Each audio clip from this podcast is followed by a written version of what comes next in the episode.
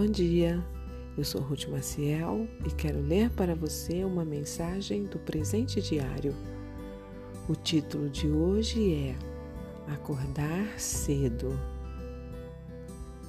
Tive a oportunidade de trabalhar com um colega na liderança da escola bíblica da minha igreja e, por atuarmos na área da educação também na vida profissional, sempre incentivávamos os pais a não só trazerem seus filhos, mas a virem com eles à igreja e a também participarem de uma das classes.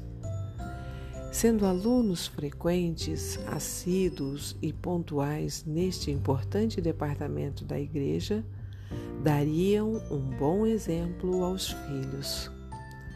Certo domingo, depois de observar durante várias semanas que determinado pai sempre deixava seu adolescente no estacionamento da igreja e que este ia embora sozinho depois da aula, fomos conversar com o rapaz.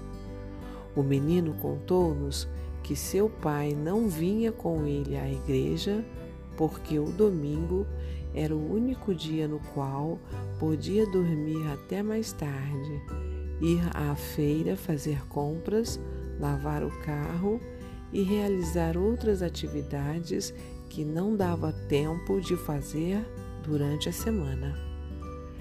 Infelizmente, histórias como esta são comuns a muitas famílias. O autor de Provérbios foi muito claro ao alertar para a necessidade de ensinar princípios de vida sadios às crianças. É bom lembrar que ensinar e instruir fazem parte dos deveres paternais.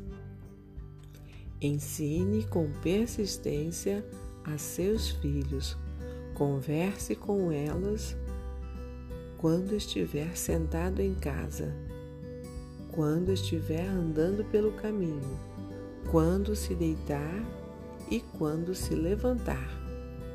Palavras de Deus. Isso envolve participação, acompanhamento e cumplicidade. A negligência a esses princípios bíblicos deixados principalmente para o pai, visto ser ele o líder espiritual do lar, é um dos motivos pelos quais muitos têm tomado rumos diferentes dos indicados pela Bíblia. A melhor lição que se pode deixar aos filhos em palavras e ações é amar a Deus, a Sua palavra e a Sua igreja. Um pensamento para o seu coração Ensinar a palavra de Deus aos filhos é um ato de amor e cuidado. Se você gostou, compartilhe com outras pessoas, porque a palavra de Deus nunca volta vazia.